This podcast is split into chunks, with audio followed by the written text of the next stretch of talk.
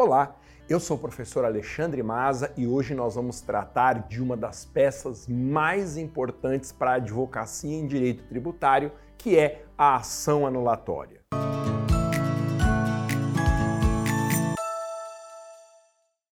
A primeira questão importante a respeito da ação anulatória é o nome. É possível denominar essa ação como ação anulatória de débito fiscal, que é o nome mais comum que se usa na advocacia, mas também é possível falar em ação anulatória do lançamento fiscal ou até do auto de infração fiscal. Por quê? Débito fiscal, lançamento fiscal e auto de infração se equivalem. Interessante que a ação anulatória, como o próprio nome sugere, ela serve para promover judicialmente a extinção de um ato administrativo defeituoso. Puxa aí a sua bagagem de direito administrativo, mas eu não tenho bagagem nenhuma. Tem sim. Você deve lembrar que um ato administrativo pode ser extinto basicamente de duas formas, ou por revogação ou por anulação. A anulação, por sua vez, ela pode ser promovida administrativamente ou na via judicial. A ação anulatória faz isso. Ela ataca um ato administrativo praticado pelo fisco, lançamento ou auto de infração, por causa de uma ilegalidade dentro desse ato administrativo. Por isso que nós chamamos de ação anulatória. Um outro detalhe importante a respeito da ação anulatória é que nós podemos questionar duas coisas distintas nessa ação. Em primeiro lugar, é possível questionar um vício formal do procedimento do lançamento. Então, por exemplo, um caso muito frequente quando o lançamento é realizado por meio da lavratura de um auto de infração, mas não se indica o nome do devedor. Isso é um vício formal que gera nulidade do documento de cobrança.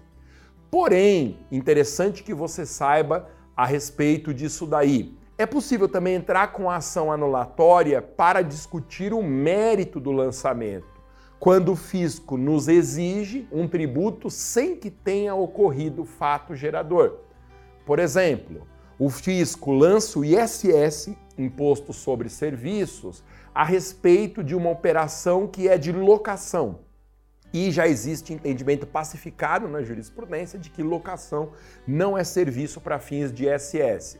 Se o fisco cobra ISS a respeito de uma atividade de locação, o que nós vamos atacar na ação anulatória não é necessariamente a forma do lançamento, mas o seu conteúdo. Bom, a propositura de uma ação anulatória de débito fiscal está expressamente prevista na Lei de Execuções Fiscais. O artigo 38 da Lei 6.830 de 80 afirma que o ato de cobrança do tributo, que é especificamente o lançamento, pode ser atacado por meio de uma ação anulatória desde que haja um depósito prévio. Pois é, essa exigência de depósito prévio, prevista no artigo 38 da Lei de Execuções Fiscais, ela foi declarada inconstitucional pelos nossos tribunais superiores razão pela qual a gente tem que ignorar esse trecho. É possível atacar judicialmente o ato de cobrança, entrar com uma ação anulatória, mas jamais a propositura da ação anulatória fica condicionada a um depósito prévio. Bom, para entender bem a ação anulatória, nós temos que reconhecer o momento exato de cabimento dessa ação.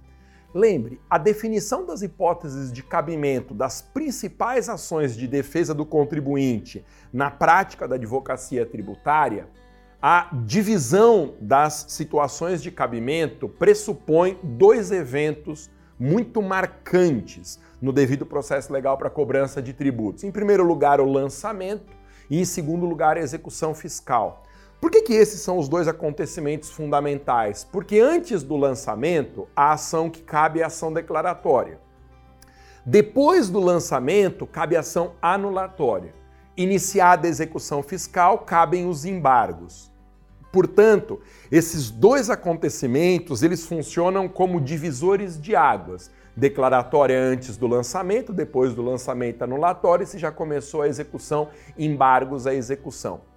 Perceba, portanto, que o cabimento da ação anulatória está vinculado a um momento específico do devido processo legal para a cobrança de tributos.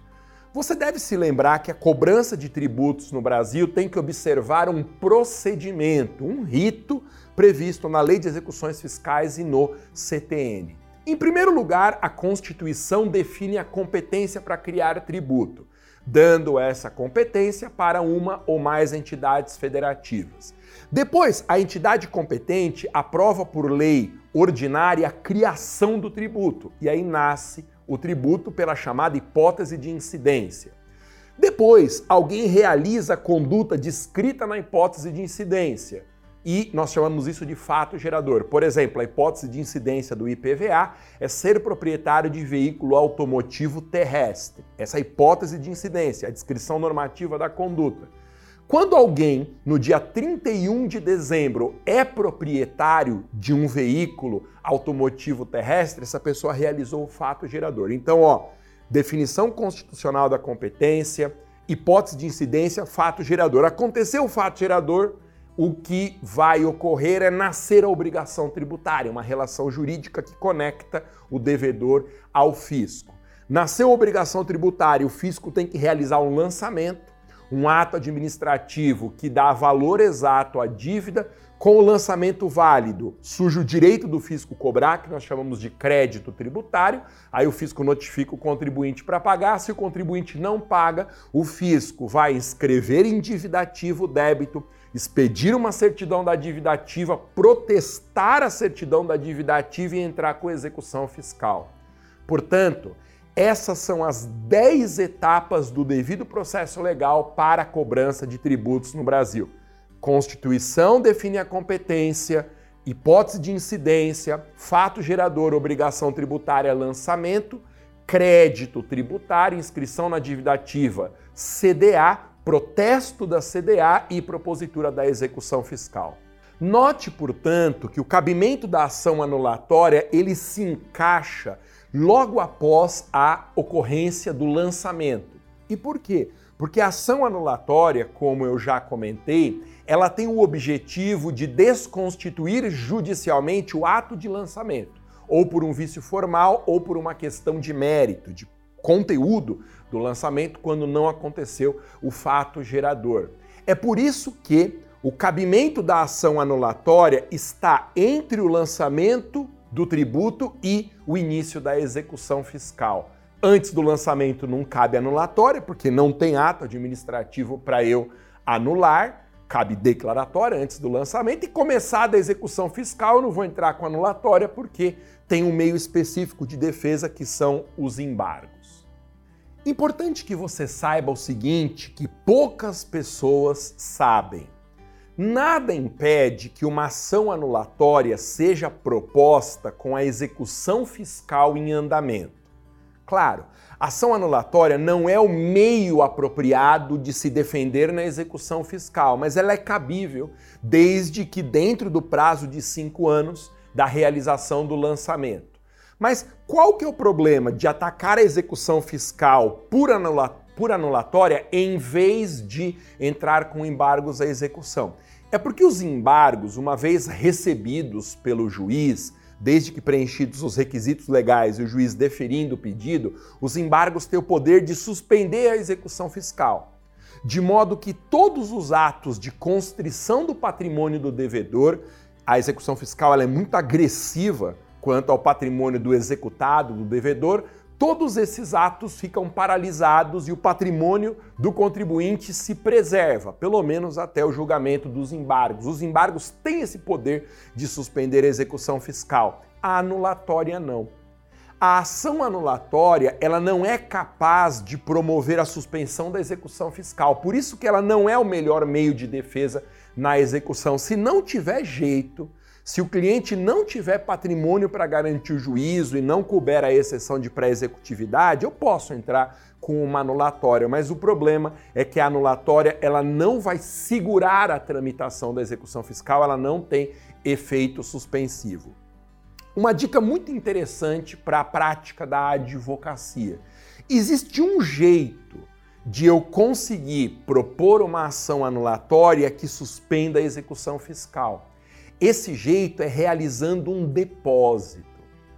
Então, às vezes, o cliente nos procura com uma execução fiscal já iniciada, os embargos estão fora do prazo, o cliente já perdeu o prazo para os embargos, eles não, ele não nos procurou a tempo, não cabe exceção de pré-executividade, porque a exceção ela pressupõe questões que podem ser reconhecidas de ofício e que não demandam dilação probatória. Então, para o nosso cliente não ficar indefeso, a gente pode entrar com ação anulatória desde que dentro do prazo de cinco anos.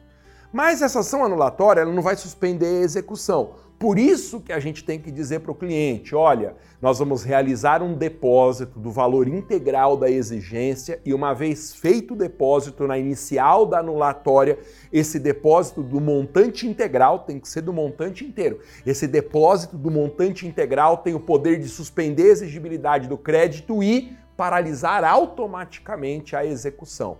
Então, propor uma ação anulatória com efetivação de um depósito do montante integral é uma solução técnica muito interessante para defender o contribuinte na execução, se não der mais para embargar ou opor exceção de pré-executividade.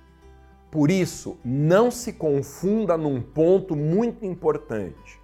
Quando nós entramos com uma ação anulatória sem realizar o depósito prévio, o fisco não está impedido de entrar com execução. E isso é ruim para o nosso cliente, porque a simples propositura da ação anulatória não tem essa força de impedir a propositura da execução fiscal. Por isso que o caminho mais apropriado é realizar um depósito junto com a propositura da ação anulatória. Existe um outro caminho que eu gosto de sugerir para os clientes e fica como uma dica para você, que é pedir a tutela antecipada na ação anulatória.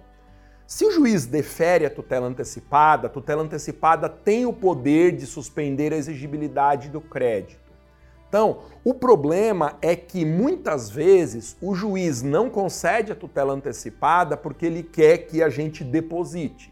Ele não reconhece o preenchimento dos requisitos da tutela antecipada, fumus boniuris, periculum in mora, ou se você preferir, verossimilhança da alegação e fundado receio de dano irreparável. O juiz não reconhece esses requisitos e nega a tutela antecipada. E aí a gente entra com essa anulatória, mas ela não tem o poder de impedir a propositura da execução fiscal. Por isso, eu dou uma dica que vai salvar vidas na prática da advocacia tributária.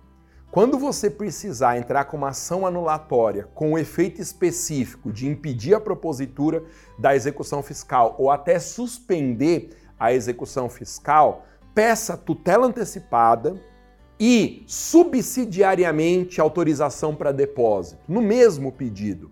Por que, que a gente faz isso? Porque a gente pede a tutela antecipada, se o juiz deferir, a gente conseguiu de graça a suspensão da exigibilidade. A tutela antecipada ela não traz ônus para o nosso cliente. Mas no mesmo pedido a gente diz assim: caso Vossa Excelência não entenda cabível a concessão da tutela antecipada, é, solicita-se a autorização para realização do depósito, cujo efeito será suspender a exigibilidade, etc, etc. Porque como a gente faz esse pedido subsidiário de tutela antecipada e depois o depósito, a exigibilidade vai ser suspensa de qualquer jeito. Ou se o juiz conceder a tutela antecipada, ou se ele negar pela efetivação do depósito. Esse é um jeito que a gente usa muito na prática para que a ação anulatória, em qualquer circunstância, tenha o poder de suspender a exigibilidade e o poder de impedir a propositura da execução ou o segmento da execução fiscal. Outra dica muito interessante para quem quer advogar em direito tributário é saber o seguinte: quando o cliente nos procura com a lavratura de um auto de infração, ele nos procura e diz assim: olha, doutor, doutora, eu sou dono de um estabelecimento comercial, baixou lá a fiscalização de ICMS, eles constataram na auditoria das contas, da contabilidade, dos livros fiscais que eu não teria feito o pagamento correto do ICMS e lavraram esse auto de infração aqui de um valor enorme.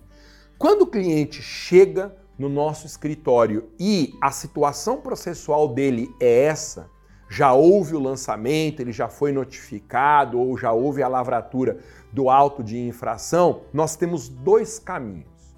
Ou a gente entra direto com ação anulatória no judiciário, ou a gente tenta antes uma impugnação na via administrativa. Muitos escritórios nem levam em consideração a possibilidade de impugnação administrativa, ou porque não dominam bem o processo administrativo fiscal, ou porque acham que não tem chance nenhuma, já que no processo administrativo fiscal, o próprio fisco que é interessado no pagamento do tributo, o próprio fisco que é credor desse tributo, ele vai ser juiz do processo. Portanto, não é um juiz imparcial. E isso cria um preconceito contra o processo administrativo fiscal. O que eu te digo que é uma grande bobagem, porque estatisticamente as impugnações administrativas, elas são mais acatadas do que rejeitadas.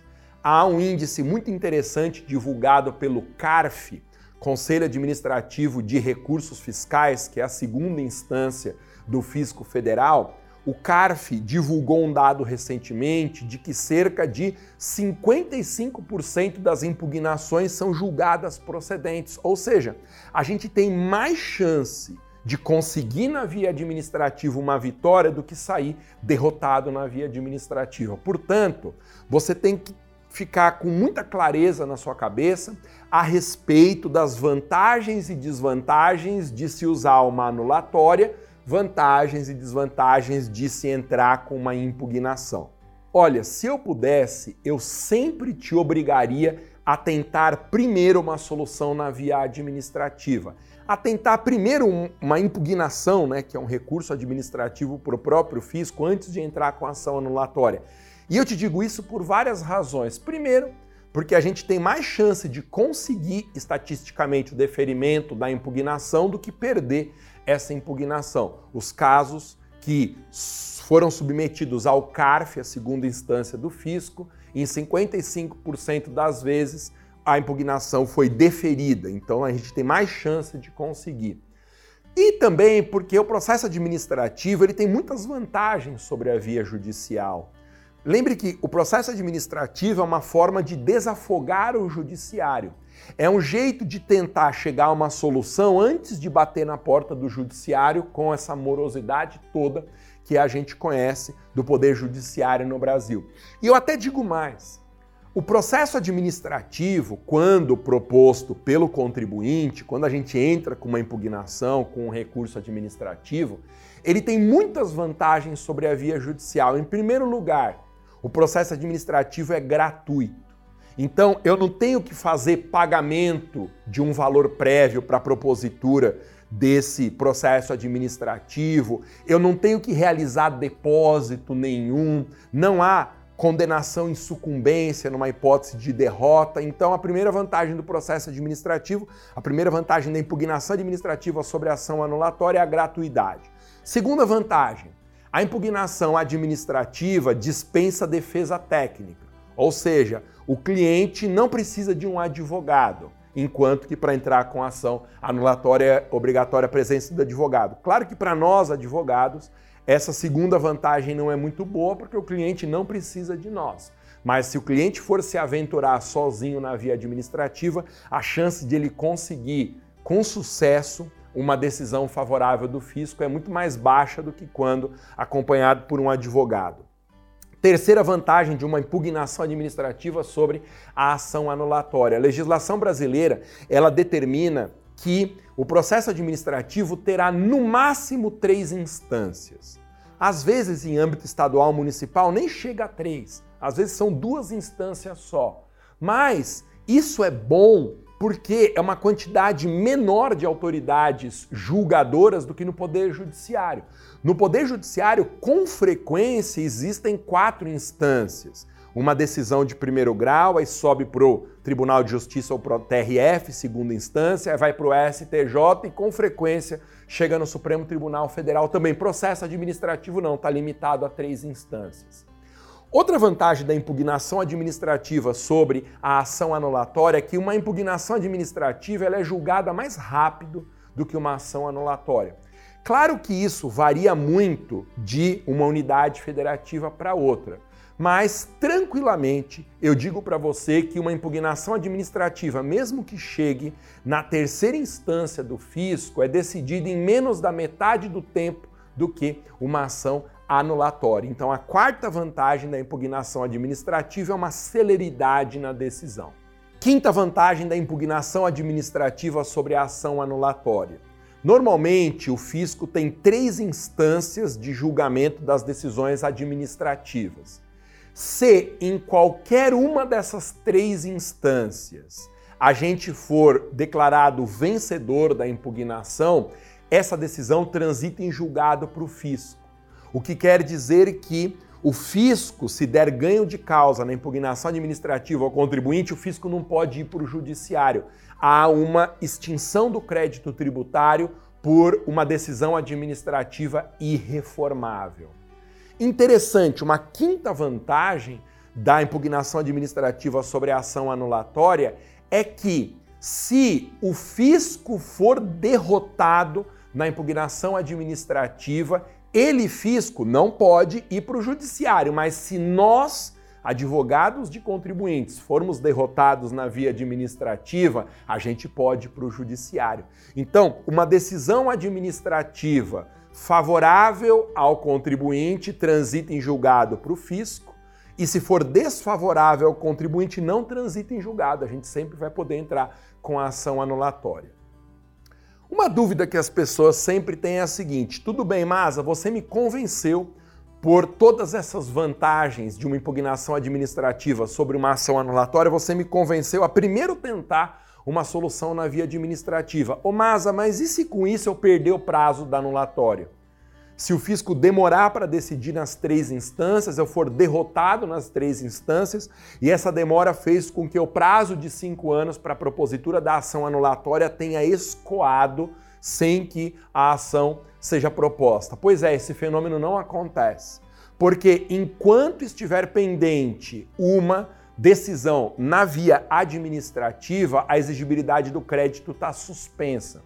Estando suspensa a exigibilidade do crédito, não corre o prazo prescricional para a propositura da ação anulatória. Então, não se preocupe. Não existe o risco de perder o prazo prescricional para entrar com a anulatória, porque antes a gente tentou uma solução administrativa. Há uma sexta vantagem interessante sobre a impugnação administrativa em relação às ações judiciais, é que quando eu entro com um recurso administrativo e o meu pedido é, por exemplo, de restituição de valores, a minha pretensão é de repetição de indébito, eu quero receber de volta o que foi pago a mais ou indevidamente, não existe precatório. Legal isso, né? Se eu entrar com uma ação judicial para ter a restituição de um valor pago indevidamente, mesmo que eu ganhe essa ação judicial, eu vou para o final da fila dos precatórios. E aí é aquela desgraça que a gente conhece.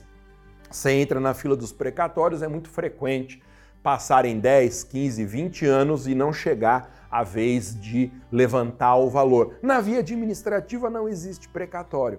Portanto, se eu ganhar um pedido administrativo de repetição de indébito, de devolução de valores, o fisco irá me pagar esse valor, me devolver esse valor ou no próprio exercício ou mais tardar no exercício seguinte, o que nem se compara com os 10, 15, 20 anos de espera para levantamento de um precatório.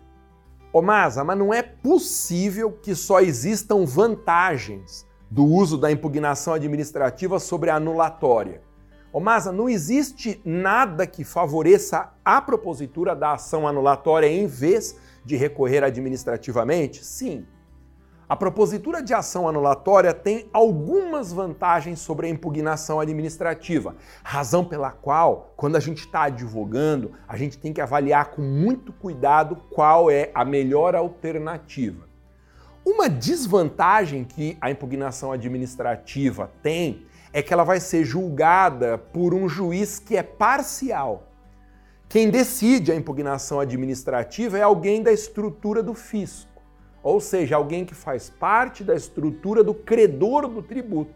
Então, o juiz, ele é parte interessada na obrigação tributária. Essa é uma desvantagem óbvia, porque quando a gente entra com a impugnação administrativa, não há uma imparcialidade no julgamento. Já no Poder Judiciário, o juiz tende a ser imparcial.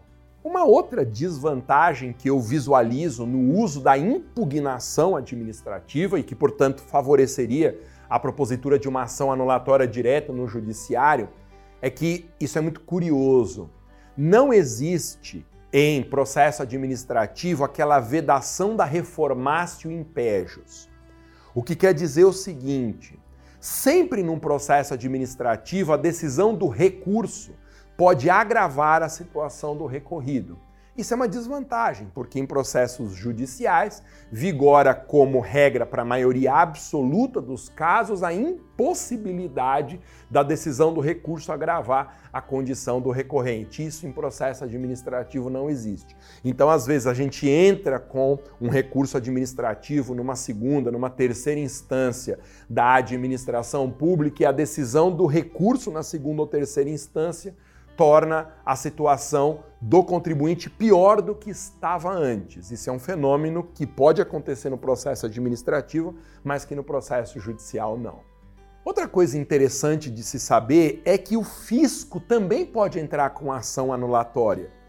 Ô Masa, mas como assim o fisco vai entrar com uma ação anulatória contra o contribuinte? Não, não. É que acontece o seguinte: as pessoas não sabem ou elas se confundem quanto a isso, mas as entidades federativas, entre elas, também devem tributos umas às outras. Ô Masa, mas a União, Estados, Distrito Federal e municípios não tem imunidade tributária? Então, existe a imunidade de entidades federativas quanto a impostos. O artigo 150, inciso 6, letra A da Constituição, diz que a União, Estados, Distrito Federal e municípios não pagarão impostos uns aos outros. Mas imposto não é o único tipo de tributo. Pelo contrário, nós temos cinco espécies tributárias no Brasil, os impostos são só a primeira. E isso leva à conclusão que uma entidade federativa tem que pagar taxa, tem que pagar contribuição de melhoria, empréstimo compulsório, contribuição especial. Então existe esse fenômeno de uma ação judicial do fisco contra outro fisco, desde que sejam entidades federativas diferentes. Portanto, pode acontecer na prática de uma entidade federativa pedir anulação de um lançamento de outra entidade. Então, por exemplo, a União entra na justiça para anular uma cobrança de tributo pelo município ou uma situação inversa, isso pode acontecer. Mas é interessante lembrar que quando o próprio fisco entra com ação anulatória, ou às vezes até quando o fisco embarga a execução fiscal numa execução proposta por outra entidade federativa, não há nenhuma necessidade de realizar um depósito ou garantir o juízo. Isso é um dos privilégios da fazenda pública quando ela entra com anulatória ou embarga a execução, a dispensa de depósito ou garantia do juízo. E isso é muito curioso, porque o juiz tem a obrigação nos embargos opostos pela fazenda de suspender a execução fiscal até o julgamento dos embargos. Outra coisa interessante, qual que é o prazo para se entrar com uma ação anulatória? Quando o cliente nos procura no escritório e ele tem lá um lançamento ou um auto de infração que prevê o dever de pagar um tributo específico e a gente tem que atacar esse lançamento, esse auto de infração, um dos caminhos, se a gente não quiser ou já tiver sido derrotado na via administrativa, é propor ação anulatória, mas ação anulatória tem prazo. O prazo é de cinco anos. E não é à toa que esse prazo é de cinco anos. Primeiro, porque o prazo de cinco anos é a regra geral no direito administrativo e no direito tributário. Sempre que a gente não souber um prazo em administrativo e tributário, pode pesquisar, porque o prazo vai ser de cinco anos. Para propor uma ação anulatória, o prazo é de cinco anos também. E se você puxar aí pela sua bagagem do direito administrativo, talvez você lembre que o prazo para anular ato administrativo defeituoso é de cinco anos. Então não é uma coincidência a ação anulatória estar sujeita ao prazo prescricional de cinco anos, porque é exatamente o prazo de cinco anos que nós temos para anulação de atos administrativos ilegais. E o lançamento e o auto de infração são atos administrativos que, se tiverem algum vício, eu posso pleitear a anulação. Cuidado com outro detalhe. Quanto ao prazo para a propositura da ação anulatória, ele é de cinco anos, com uma exceção. O artigo 169 do Código Tributário Nacional, ele diz que prescreve em dois anos, e aí não são cinco, são apenas dois, prescreve em dois anos a possibilidade de propor ação anulatória contra a decisão administrativa que denegou um pedido de restituição. Então, suponha que o contribuinte tenha pago um valor indevidamente ou a maior, e em vez de entrar com a ação de repetição de indébito, ele pede administrativamente o reconhecimento desse pagamento a maior e a devolução do valor. Mas o fisco, nas instâncias do processo administrativo, ele nega esse pedido administrativo de restituição. Contra essa decisão irreformável da via administrativa, negando o direito de restituição, cabe ação anulatória na justiça, mas aí o prazo cai de 5 para 2 anos por força de regra expressa do artigo 169 do CTN. Outro detalhe interessante sobre a propositura da ação anulatória na defesa do nosso cliente na prática da advocacia tributária é que quando eu quero atacar um lançamento ou um auto de infração, a minha solução na via judicial não é apenas a ação anulatória eu posso ter uma outra opção que é o mandado de segurança. Só que a propositura do mandado de segurança, a impetração do MS contra lançamento ou contra o auto de infração, tem algumas restrições importantes. Primeiro, uma restrição de prazo. Você sabe que o mandado de segurança repressivo está sujeito ao prazo decadencial de 120 dias. Então, para eu usar o mandado de segurança como uma alternativa, tem que estar dentro desse prazo. Passou o prazo de 120 dias, não cabe mais MS e aí a ação anulatória será a única medida judicial cabível. Uma outra restrição importante no uso do mandado de segurança contra lançamento ou auto de infração é a questão da dilação probatória. Como você sabe, mandado de segurança só admite prova documental. Portanto, se eu precisar atacar o lançamento ou auto de infração, ouvindo testemunhas, produzindo laudo pericial ou qualquer outro meio de prova que não seja documental, eu não posso usar o um mandado de segurança. Razão pela qual, se eu precisar produzir provas que não sejam documentais, o um único meio judicial vai ser a propositura da ação anulatória. Se bem que uma coisa que poucas pessoas percebem antes de entrar efetivamente na prática da advocacia tributária é que essa restrição à impetração do mandado de segurança, porque o MS só admite prova documental, é uma restrição que na prática raramente aparece, já que a maioria absoluta das discussões judiciais a respeito de cobrança de tributo, a maioria absoluta dessas discussões envolve questões de direito. Se aconteceu o fato gerador ou não, se é devido aquele tributo ou não, e questões de direito não demandam prova. A gente tem que fazer prova de questões de fato. Por isso que quase sempre essa restrição ao uso do mandado de segurança, por ele só admitir prova documental, acaba perdendo sentido. E aí dá para impetrar mandado de segurança quase sempre contra o lançamento à lavratura do auto de infração. Bom, propondo uma ação anulatória para a defesa do nosso cliente contra o lançamento à lavratura do auto de infração. Quem são as partes dessa ação anulatória? Muito bem. Autor da ação anulatória é o nosso cliente, o sujeito passivo da obrigação tributária, o devedor contra o qual foi efetuado o lançamento ou lavrado o auto de infração, seja o nosso cliente uma pessoa física ou uma pessoa jurídica, e será réu da ação anulatória o município, o estado, o Distrito Federal ou a União, dependendo de qual é dessas entidades federativas a competente para o tributo. Então, se eu quiser anular um lançamento de ISS, como o ISS é um imposto municipal, eu vou propor ação contra o município.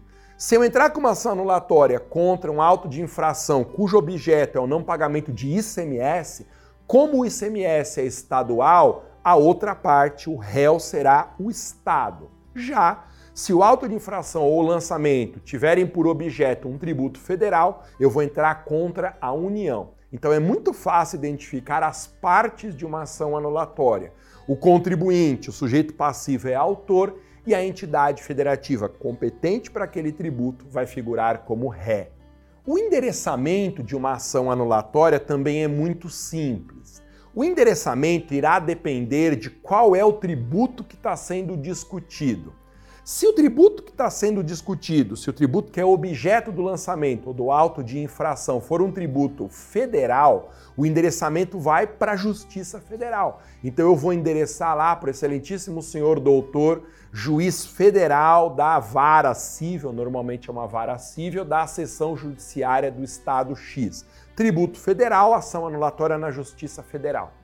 Agora, se o tributo que é objeto do auto de infração ou do lançamento não for federal, se for um tributo estadual, como IPVA, municipal, como IPTU, aí a ação anulatória é na justiça comum, podendo ser uma vara da Fazenda Pública ou uma vara civil, se na comarca onde tem domicílio o nosso cliente não tiver uma vara da Fazenda Pública. Normalmente, vara da Fazenda Pública existe nas capitais. É relativamente raro você encontrar uma vara da fazenda pública fora de grandes cidades. Então, se houver vara da fazenda pública e a cobrança for estadual, distrital ou municipal, eu mando para o juiz da vara da fazenda pública. Se não houver vara especializada da fazenda pública, vai para uma vara civil mesmo. Mas o importante é guardar, se o tributo não é federal, o endereçamento é para a justiça comum da nossa anulatória. E por fim, como que é a estrutura formal de uma inicial de ação anulatória? Bom, a inicial de uma ação anulatória é uma petição muito comum, é muito parecida com as demais petições iniciais. A gente vai endereçar para um juiz federal ou para um juiz de direito, dependendo se no primeiro caso o tributo for federal ou no segundo caso não for federal. A gente tem que fazer a qualificação completa das partes isso o novo CPC exige, né, a qualificação completa do autor, o nosso cliente, e a qualificação completa do fisco réu. É importante que no parágrafo de preâmbulo, na qualificação, a gente já peça tutela antecipada, ou melhor, a gente indique que há pedido de tutela antecipada, né? a gente só vai pedir na parte final da peça, mas é importante que isso conste do preâmbulo da peça.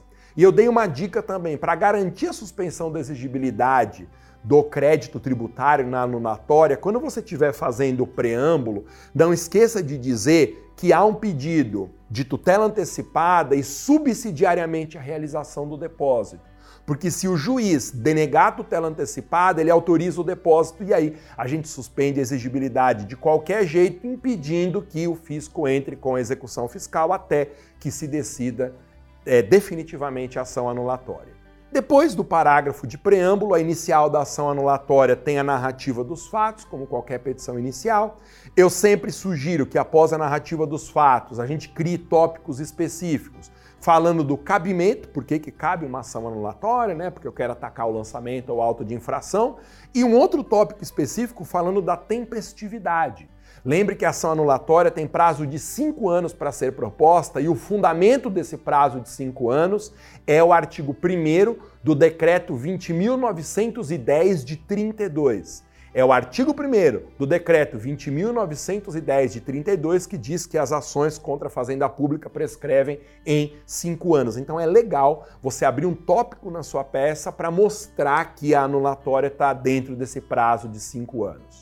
Depois do parágrafo de qualificação dos fatos, da justificativa de cabimento e da prova de que a ação está dentro do prazo, há o item do direito na ação anulatória. Lembra que o item do direito numa ação anulatória pode abordar basicamente duas questões diferentes. Ou uma questão formal, por uma irregularidade procedimental do lançamento do auto de infração, ou então uma questão de mérito quando não há nenhum problema formal no lançamento ou no auto de infração, mas aquele tributo não é devido, porque, por exemplo, não aconteceu o fato gerador. Então, o item do direito de uma ação anulatória pode discutir vícios formais do lançamento e do auto de infração ou questões de mérito envolvendo o caráter indevido do tributo que se exige. Por fim, uma petição inicial de ação anulatória, ela vai se encerrar com um penúltimo tópico sobre o preenchimento dos requisitos da tutela antecipada. Então ali eu tenho que mostrar direitinho que os dois requisitos básicos, né, fumus boniuris, periculum in mora, ou se você preferir, fundado receio de dano irreparável e verossimilhança da alegação, há uma fungibilidade entre esses requisitos. Eu preciso mostrar, antes de fazer os pedidos, que os requisitos da tutela antecipada estão presentes no caso concreto. E, finalmente, a inicial da ação anulatória termina com a formulação dos pedidos. É sempre legal começar os pedidos da anulatória requerendo especificamente a concessão da tutela antecipada e em caráter subsidiário, se o juiz indeferir a tutela antecipada, a realização do depósito para suspender a exigibilidade do crédito. Segundo pedido na ação anulatória é que seja confirmada a tutela antecipada para julgamento procedente do pedido e anulação do lançamento e do auto de infração ou do auto de infração. E aí, os pedidos da anulatória terminam com citação da Fazenda Pública, né? Citação do fisco réu. Depois eu ainda tenho que pedir que haja condenação ao pagamento de custas e honorários e o deferimento da juntada de documentos. Lembre ainda que como a ação anulatória ela tramita pelo procedimento comum, a gente tem que protestar pela produção de provas, se a questão discutida for uma questão de fato, tá? Porque não há prova a ser produzida quanto à questão de direito, mas se for uma questão fática, a gente tem que protestar pela produção de provas e sempre atribuir um valor à causa. O valor à causa, na hipótese de anulatória, será o valor exigido no lançamento ou no auto de infração. Então é isso. Esses são os detalhes e as estratégias mais importantes, teria muitas outras coisas a falar, mas esses são os pontos mais importantes para você entender o cabimento da ação anulatória e as vantagens de sua propositura. Não se esqueça de curtir esse vídeo aqui, de me seguir no canal, se inscreva para esse canal também, ó, ative o sininho de notificações para você saber toda vez que um vídeo novo for publicado. É isso.